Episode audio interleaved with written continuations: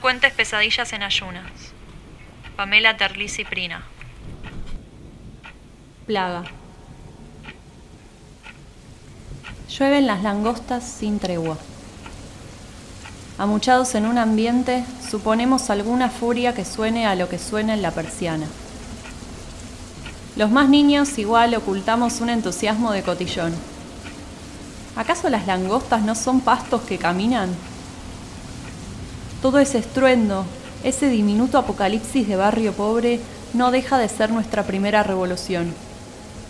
Solo queremos que termine para poder salir a caminar sobre un colchón crocante de cadáveres.